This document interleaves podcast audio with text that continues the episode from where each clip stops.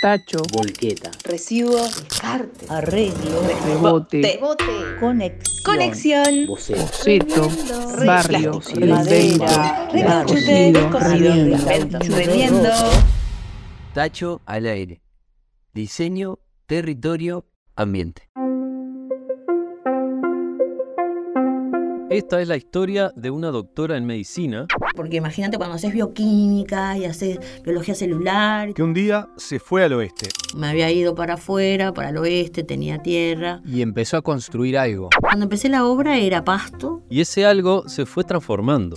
y yo quería hacer un laberinto. hasta que llegaron Vitruvio Vitruvio era un arquitecto, Marcos Polio Vitruvio. Y Leonardo. Primero Leonardo lo primero que hace es un rectángulo áurico. Es como que hubiera inventado el A4. Y la cosa empezó a crecer. Son 700 metros de muro hecho con ruedas. y luego echó a andar. El hombre tiene la altura igual al largo de sus brazos, por lo tanto es un cuadrado. Y yo quedé como maravillada con eso. En este episodio de Tacho al aire, Tacho al aire. salimos de Montevideo por la ruta 1 para ingresar dentro de una escultura gigante que mira al cielo y que nos cambiará para siempre. Llegamos. Acá estamos.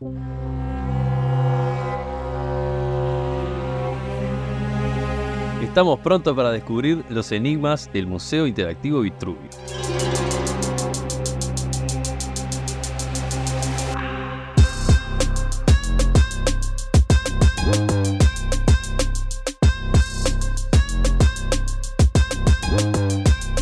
Estamos en el tercer episodio de Tacho al Aire. Estamos recibiendo a nuestra invitada del día de hoy. Para eso nos vamos a ir a Punta Espinillo. Eh, estamos con Adriana Perla, a quien ya vamos a, a presentar. Primero vamos a saludar. ¿Cómo andas, Adriana? Hola, ¿cómo estás? Bien. Un gusto. Estoy acá como en la previa porque en realidad queremos hacer un pequeño, una pequeña dinámica para empezar, que es elegir un número. Eh, todos los que estamos presentes acá vamos a elegir un número, incluso este, Fernando que está del otro lado de, de los controles. Eh, esto es porque al final vamos a ver qué significa ese número, porque Adriana nos va a ayudar con eso. ¿Querés Es un empezar? número del 1 al 64. Ahí está. Ahí está. Este- Déjame pensar, a ver. ¿Tenés? Eh, voy a elegir el 27. Bien, 27, eh, Matías. Yo voy a elegir el 3, que es este uno que me viene resonando bastante. ¿Vos, Adriana? ¿Vas a elegir? Yo, no, yo conozco los números de trampa. Bueno, pero aunque- aunque hagas ver, trampa. Primero que te venga a la mente. El 37. 37. Fernando, 19.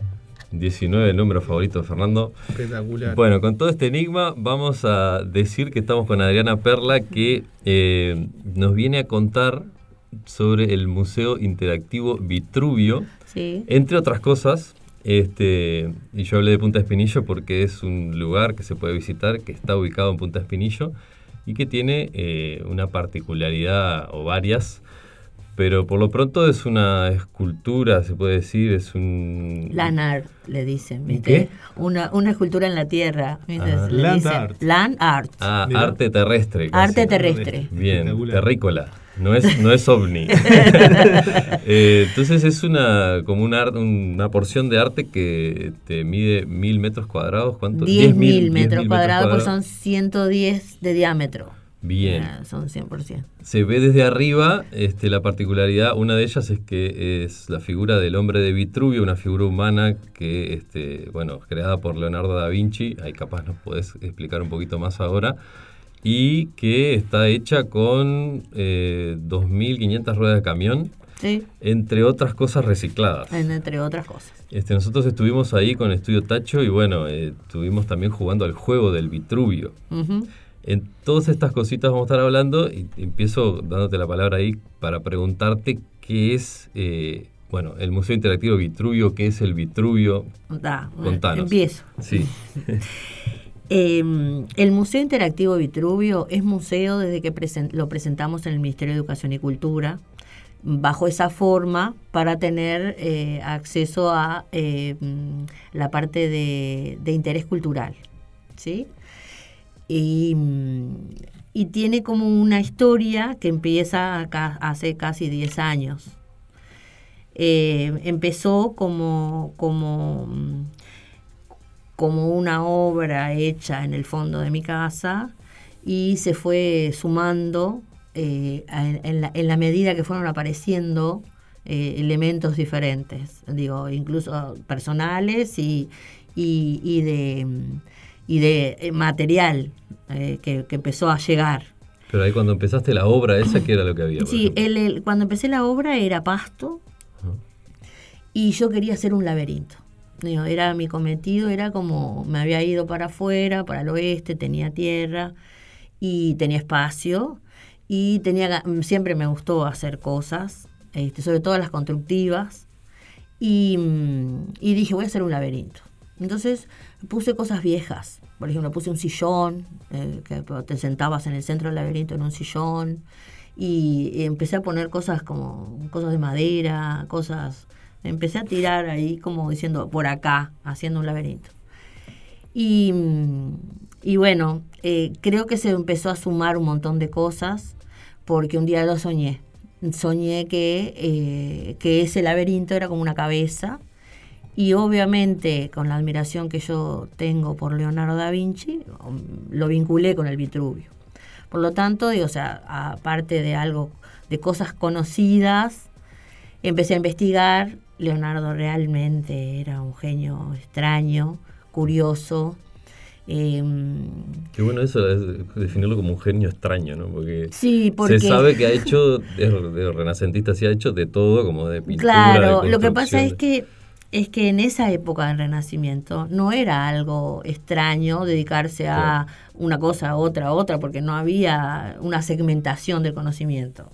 Entonces, este, es como que a nosotros nos llamó la atención ahora porque fue como un especialista en muchas cosas, pero en realidad él era, vivía. Y le tocó vivir en una época muy especial, ¿tá? que le llamamos Renacimiento. Hoy por hoy, esa etapa histórica, eh, como emblema se usa al hombre de Vitruvio, justamente. Claro. Entonces, la investigación, o sea, lo que hoy es el museo que llevó, eh, decimos que es como, tiene tres pilares. Que uno es Vitruvio, entonces voy a decir, ¿quién es Vitruvio? Vitruvio era un arquitecto, Marcos Polio Vitruvio, las dos veces con B corta, es importante eso porque se puede escribir a todos lados, pero en romano es eh, con B corta. Era en la época del César, imagínate que era eh, el siglo I. Siglo I. ¿sí? Eh, y el César eh, tenía, o sea, el imperio romano ocupaba toda la cuenca del Mediterráneo. Y obviamente los romanos son conocidos por constructores, desde el Coliseo, arcos, eh, caminos, puentes, digo, era, eran muy constructores, eran justamente muy hacedores. Y entonces el César le dice, le pide a él como ingeniero militar, le dice, júnteme todo lo que los romanos hacen en construcción. Y el tipo empieza a, a compilar cómo se hacen los cimientos, cómo se hacen las columnas, dónde se saca la arena, cómo se ponen los ladrillos, los cuadrantes. la- digo, hace una, una obra entera que se llama De Architecture, que son 10 tomos. En esos 10 tomos, actualmente en la Facultad de Arquitectura se lo, lo conocen porque dio las, las bases y los pilares fundamentales de la construcción. Se utiliza porque además él, él- él buscaba la belleza, la armonía y la estabilidad. Entonces, esos principios hablaba de cómo debía ser un arquitecto, etcétera, etcétera. ¿no? El tema es que en el tomo 3, él dice cómo se hacen los templos. Dice, se hacen a la medida humana. Y obviamente empieza y saca de algún lado, que supuestamente, digo, como en forma deductiva, sacás que lo sacó de Egipto, que también estaba el Imperio Romano, en la época de Cleopatra eh, saca las medidas estas de geometría sagrada.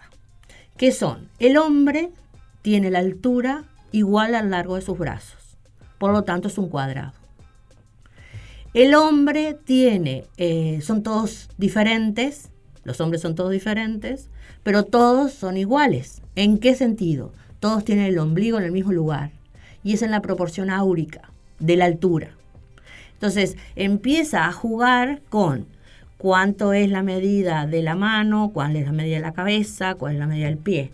Entonces a partir de ahí aparece un canon de proporciones que hablan de un hombre ideal, armónico, que además el ojo humano está preparado para ver esa armonía, por lo tanto te miro y te digo, tenés la cabeza grande, tenés la- la- la- la- las manos cortas, tenés las piernas, las piernas largas.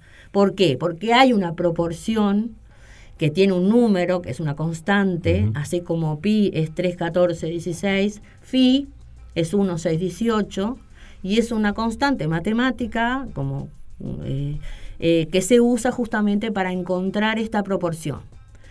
Esto lo decía Vitruvio. Esto lo decía Vitruvio, ya planteó la proporción. Y entonces, en- entre estas cosas, más allá de que la, de que la imagen o la- esta escultura que hay en, en el museo y en Punta de Espinillo tiene esa imagen, además, y también lo quería contar porque fuimos nosotros hasta ahí, en la parte más museo de- de- del Vitruvio ahí del, del Está lugar, la geometría. está la parte de la geometría sagrada, eh, geometría Sí, sagrada. ¿está es- bien? claro, el tema es que no hay que confundir sagrado con algo religioso. Sí, sí. Sagrado como, importante, como fundamental, como... Y a la proporción áurica, Exacto. decías vos. Y entonces fuimos y realmente nos, nos medimos el largo de los brazos como para que coincida con la altura y dónde está el ombligo. Es una experiencia re linda para ir, para, Sí, sí. para comprobarlo, digamos, estas cosas que eran del siglo Claro, I. como, ah, no, además es como, como, como, como estar al- la matemática al servicio del modelo humano. Digo, como que a veces uno no entiende por qué aprende cosas eh, de- en, en- en la parte escolástica y, y sirven. Digo, o sea, tenés una, una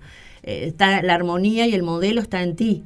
Eh, Eso, bueno, entonces eso empieza a tener cuerpo como con respecto a la ideología de que tu cuerpo es como un templo. Buenísimo. Sí, que por eso hay que cuidarlo. Y está construido el museo como a esa imagen de ese, de ese, de ese templo. También es un crisol de... Claro, exactamente. No sé si decirlo de religiones o de perspectivas o de Filosofías. creencias, de filosofías. Filosofías, porque está, la idea es que eh, la filosofía es el amor a la sabiduría. En el museo lo que es importante es integrar el conocimiento como en realidad como si fuera una universalidad. Digo, justamente el, el conocimiento viene de todos lados. eh, es como que siempre aprendimos a segmentar para estudiar y está es lógico porque lógico. para achicar tenés que enfocar y, y ir como como Divide and conquer, dice. Pero en algún momento tiene que unirse, unificarse. En algún momento esto que salió de acá salió, salió de esto otro grande. Bueno, eso es la genialidad de Leonardo. El segundo pilar del museo es Leonardo da Vinci. ¿Qué quiere decir? Leonardo nace en 1452. La imprenta nace en 1453, Gutenberg. El, el Nuevo Mundo se encuentra en 1492. Y en Florencia, Italia, vive el banquero más rico de toda Europa. Eso da determinadas características a esa zona eh, abundante de eh, avidez por el conocimiento. Se traducen los libros de Platón, aparece la idea esta del alma inmortal, aparece, aparece el hombre como individuo separado de esta sociedad. Eh, eh, El individuo. como aparece el individuo. O sea, antes era Dios y todos los seres humanos. Ahora parece que el hombre piensa, el hombre crea, el hombre puede idear, el hombre se desprende y se llama humanismo, es- por es eso. un momento muy eh, de, de ebullición, digamos, ahí de ideas. hay- exacto, por- porque aparece el individuo. El tema es que Leonardo captó esto que era el modelo universal. Le pidieron en una de, la, una de las imprentas que hiciera la portada de los libros de Vitruvio, que habían sido encontrados los manuscritos en, Ah, un, en convento en Suiza, y le dijeron a Leonardo, ¿te animás a hacer la portada? de-?" Y Leonardo hace este dibujo que conocemos. Con, entonces, Es un empieza- dibujo de un hombre que está, digamos, circunscripto en un, En un círculo, círculo y que en un cuadrado. Que entra justito ahí en el... Exacto, con dos brazos, y, o sea, con cuatro brazos y cuatro piernas, que quiere decir algo. Primero, Leonardo lo primero que hace es un, un rectángulo áurico. Es como que hubiera invien- inventado el A4. Eso es tal cual, porque lo primero que hace es un rectángulo áurico, o sea, utiliza las medidas de la proporción. Hay un detalle muy importante que Leonardo, cuando se va a Milán, eh, se hace muy amigo de Fray Luca Pacioli, que los, los contadores y administradores lo conocen porque fue, fue el que hizo el libro administrador de doble entrada. O sea, es conocido como, como, como administrador Luca Pacioli. Pero en realidad conocía muy bien la proporción áurica y estudiaba mucho a Platón y estudiaba los sólidos platónicos y fue el que introduce a Leonardo, que le ilustra su libro que se llama La Divina Proporción y a partir de ahí Leonardo nunca más deja desde desde lo que estaba haciendo en Milán, que fue la última cena, hasta la Gioconda, todos tienen la proporción áurica. Leonardo utiliza ese, esa herramienta aprendida con, de, de la divina proporción en todos sus cuadros. Bien. Y, o sea, cosa que llama mucho la atención porque la última cena, por ejemplo, está todo matemáticamente Sí, sí, eh, sí. delineado y es con este número que lo hace. Exacto. Entonces, él hace este hombre y respeta las medidas de Vitruvio, por eso se llama el hombre de Vitruvio. ¿Qué hace? Compara el hombre el microcosmos con el macrocosmos. Leonardo incorpora una, una filosofía. Eh, Vitruvio lo describió, dio las medidas. Leonardo lo hace, pero lo hace con un criterio de geometría y lo hace como modelo universal. Entonces, ¿qué pasa? Hace ese cuadrado y ese círculo en una cosa que siempre fue bastante esotérica, que era la cuadratura del círculo. Ah, en, el, en, el, en, el, en el hombre de Vitruvio está el compás, la escuadra, digo, o sea, símbolos universales de conocimiento. Exacto. Y eh, no solamente eso, sino que nos dice que en estos brazos, en dos dobles y piernas dobles, habla de lo dinámico y de lo doble que somos. Habla de esta dualidad. Primero que somos materia, cuadrada. La diagonal se cruza y está los genitales. Esa es la mitad del cuadrado. Donde De se genera la materia. De esa forma fue como dibujaste un poco Claro, ahí, terreno. ahí está. Entonces, la, la tercera, la tercera pilar del, del museo es la figura humana. Exacto. Entonces, la figura humana es agarrar el dibujo de Leonardo y hacerlo a escala. ¿Sí? En una escala que fue eh, Contanos un poquito. ¿De la escala? No, no de la escala, sino cómo fue ese momento. ¿Cómo clavaste esa estaca en el medio de. Ah, esa estaca. El tema es así. Eh, yo agarré el dibujo de Leonardo y eh, hice una escala que en un principio fue una medida que, que, que empezó siendo cuál sería la medida para que vos pudieras entrar al órgano. Ah, bien. Eh, Digo, fue como una como un sentido común de si yo quiero que tú entres en el hígado, ¿cuánto debería medir el hígado? El tema es así, si yo quiero que vos entres, tiene que tener una determinada medida. Exacto. Entonces, sobre esa medida inventé la escala. Pero Perfecto. además hay una hay una hay un pequeño truquito A que ver. hice, que es la regla del 9. ¿Cómo es la regla nueva? La regla del 9 es una regla matemática preciosa, siempre tener los mismos números. eso, está, eso está bárbaro. Digo, o sea, no es cuestión de dar una clase de matemática, pero en definitiva, si haces la regla del 9, 90 metros venía espectacular para poderlo dividir. Exacto. Entonces, ah, bueno, un 80, 90 metros. Claro. Línea media, 45. En los 45 están los genitales. Perfecto. En línea, y, y- y- número áurico, o sea, y la medida del ombligo, 56. Que es 45 por de unos 18. Digo, empezás a- entonces, tengo los dibujos, porque era cómo hacerlo. ¿Cómo hacerlo? Entonces, en realidad yo había pasto, había que cortarlo, y yo puse una lana roja para que se viera en el pasto, porque tenía que ser algo de que se contrastara. Exacto. Y sobre esa línea media empecé a trabajar con los centros energéticos. Ah, Em- bien. Y empecé a poner eh, botellas y cortaba pasto y ponía pasto y marcaba todos los lugares. Eh, lo hacía con una, con una piola medida, digo, marcada. Y después tuvieron piedad de mí y me regalaron un odómetro. Espectacular. para pudiera medir, porque era 100 metros para un lado, Sí, sí. 100 metros para el otro. Entonces, No, y te perdés en los ángulos también, imagino. eh, De, claro, no, que fue todo empezó a ser este muy dinámico. Bien. No medí nada con, con, con ángulos. Perfecto. Digo, fue todo medio. Y después, claro, y después de la línea media era medio a ojo. Claro. Era ojo, porque el tema es que no había drones en esa época tampoco. y yo no pensé que se fuera a ver. Sabes que realmente vos decís qué inocencia, pero yo lo hice para que se pudiera entrar. Claro. Eh, en ningún momento lo vi y dije, ay, esto se va a ver para nada. El tema es que un día eh, yo tenía una caída de agua en el campo y había llovido mucho y quería saber para dónde corría. O sea, Entonces me fui a Google Earth. ¡Ah! Y se veía. O sea que me pegué un susto. Digo, ay, qué responsabilidad. Me empecé como, ya era como... como Por- porque como se veía en Google Earth. Porque se veía y era como que se, ya, ya pude empezar a como a a- elegir un poco la más. geografía ahí ya. Claro, el tema es que digo, ay, pero si se ve, puedo trabajar. En realidad empezaron acá, todos los meses salía una foto en Google Earth. Yo pienso que, que habían captado también algo en satélite. Y claro. Y un Son día, ovnis, y un día, claro, por eso te digo que un día llegó un periodista. Mirá En que- 2015, en 2000, yo ya, ah, no, pero antes vinieron las ruedas.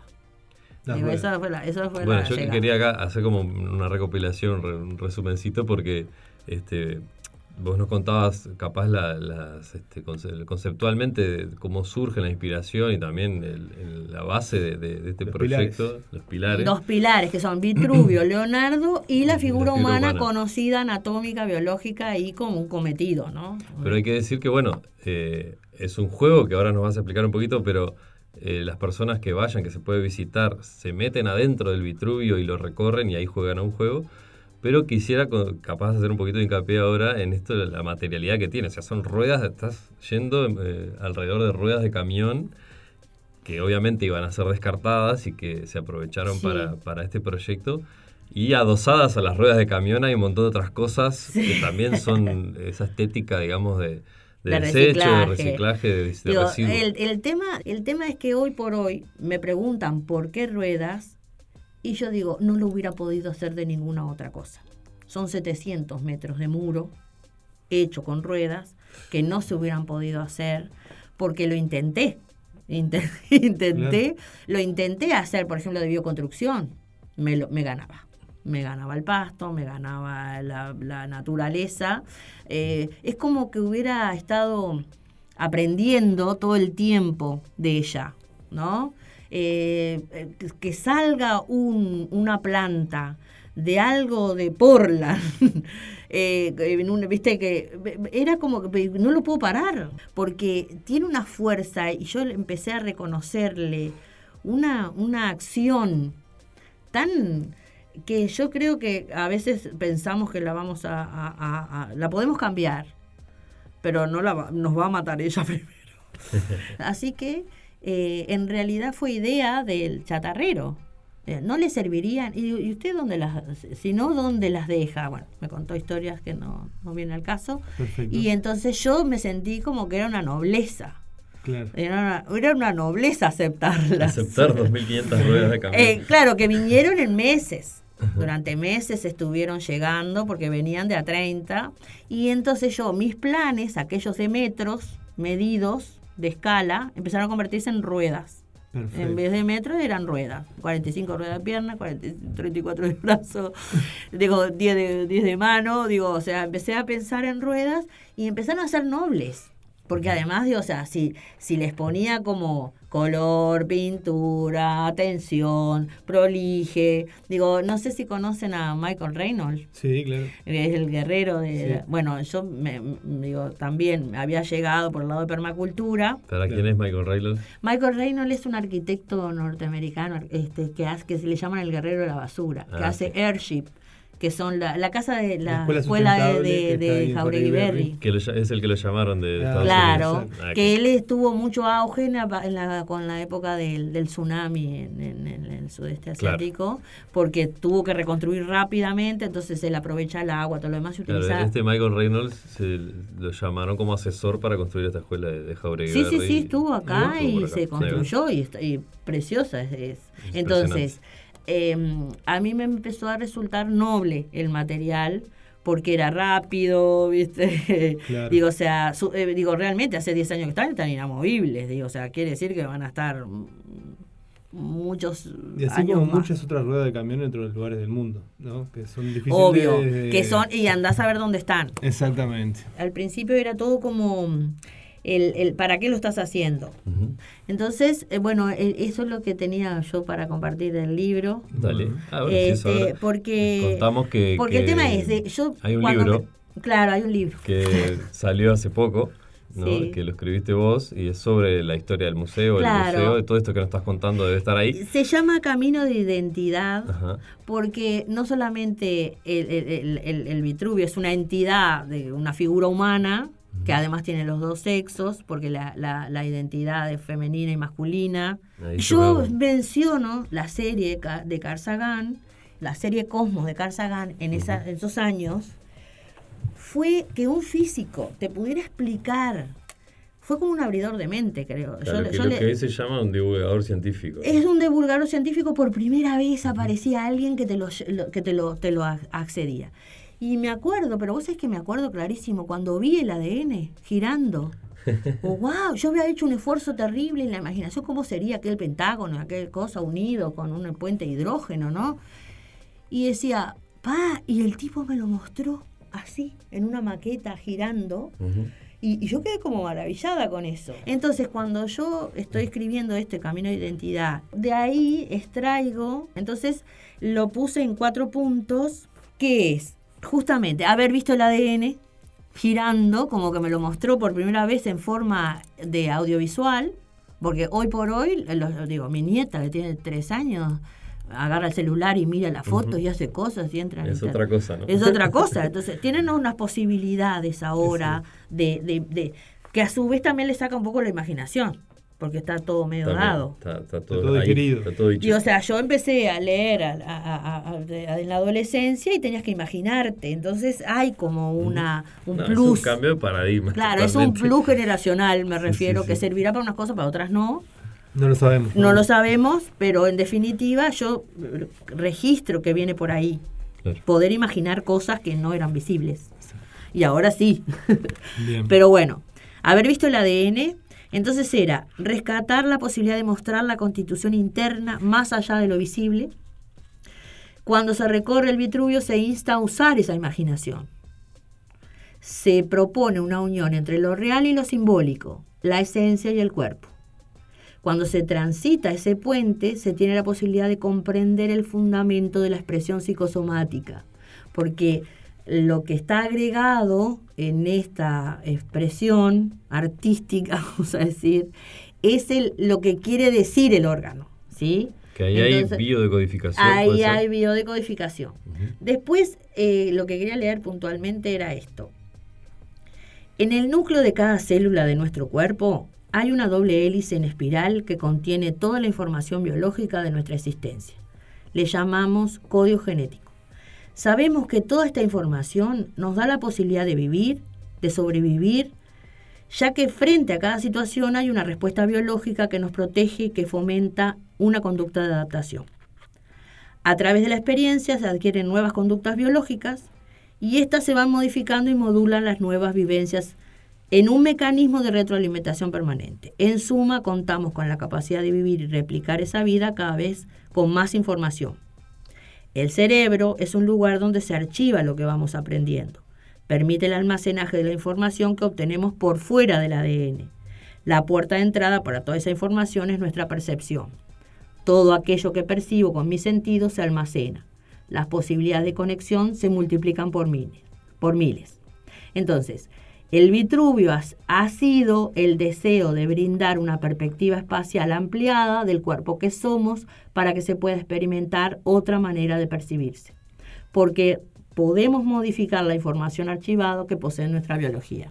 Ese es, el- es como, como que yo hubiera encontrado un para qué y a partir de ese, pa, claro, vos entrás y tenés esa percepción ampliada y ves que en el hígado eh, hay un- el plexo solar y es un sol que es como fuego y, y ap- aparece la bronca.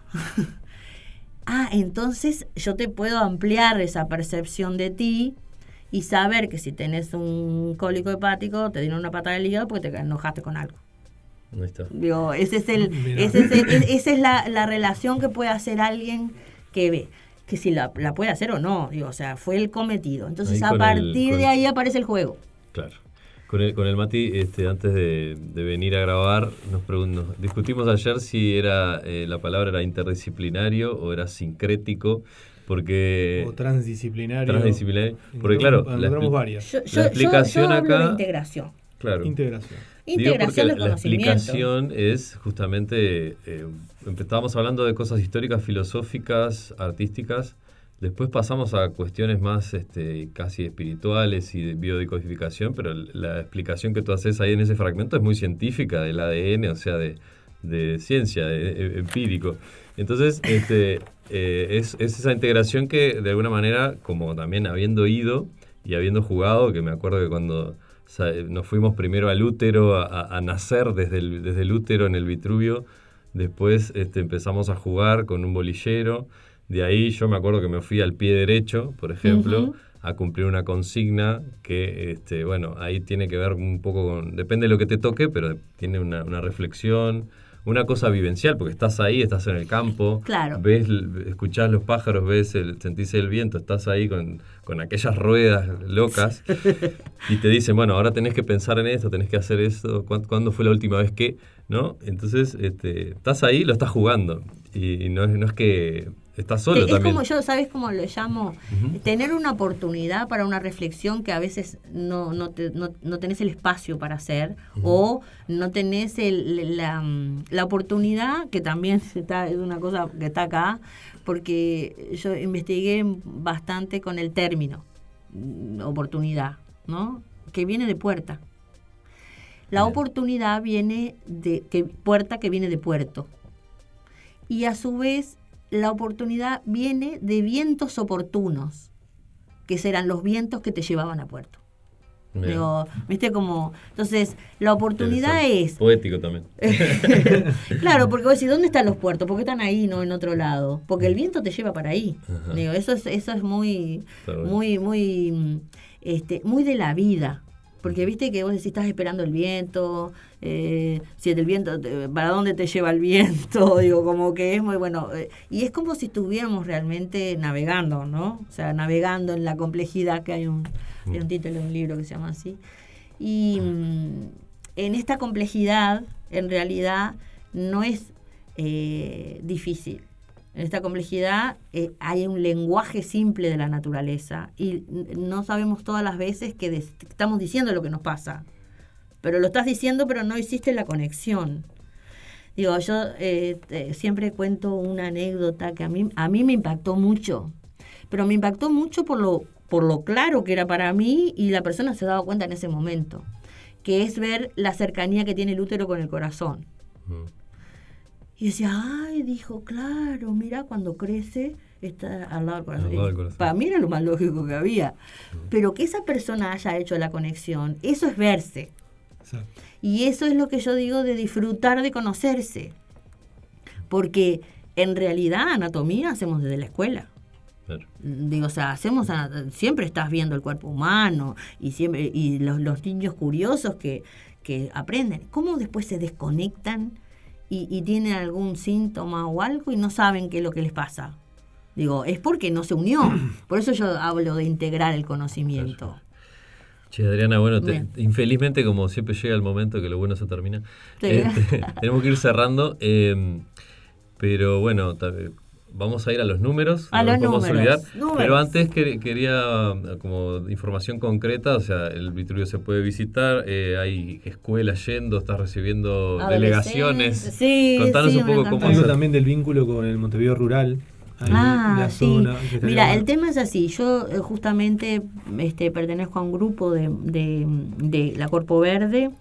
Este, he estado en contacto con la comunidad y bueno, la parte de, de- hay un proyecto de jardines de Punta Espinillo, hay, bueno, y la escuela, que justamente como toda escuela conecta muchísimo con la comunidad. Yo me he comunicado con la escuela, entonces estamos en un proyecto que se llama Camino, Camino del Espinillo, que es la escuela 159 de ahí de, de la zona, con la maes- con la directora y con la maestra. Entonces hicimos un proyecto para la escuela, eh, estamos con los jubilados de, de- que han ido a jugar también. Digo, o sea, es como que se está eh, moviendo por ese lado. Este, entramos también en, en el proyecto de, de este, cultura 2023. Digo, como que estamos tratando, porque, digo, o sea, claro, ahí está. Digo, viste que a veces los vecinos les cuesta un poco moverse, sobre todo en la área rural, pero bueno, estamos ahí. Y, y hay abi- abierta una agenda para si alguien Eh, quiere sí, la, digo, o sea, en realidad este, recibimos gente por agenda, porque estamos al aire libre, depende del clima, hay que estar, digo, este, el juego se despliega, no, porque el, el- el- realmente el sol, el viento y el agua eh, este, son bastante, es como que Se hacen sentir. se hacen sentir, se hacen sentir para el mantenimiento Obviamente. y este crece mucho el pasto Eso- ¿Qué más eso el pasto? el pasto y este pero sí está este recibimos gente ya te digo por agenda está la página web que se llama este museovitruvio.com o www.museovitruvio.com está el Instagram que se maneja como redes, este, se llama mivi.uy, que es el Museo Interactivo Vitruvio. Le decimos MIBI, la otra vez salió en la prensa el MACA y el MIBI, El Maca y el Mibi. El Macadamia.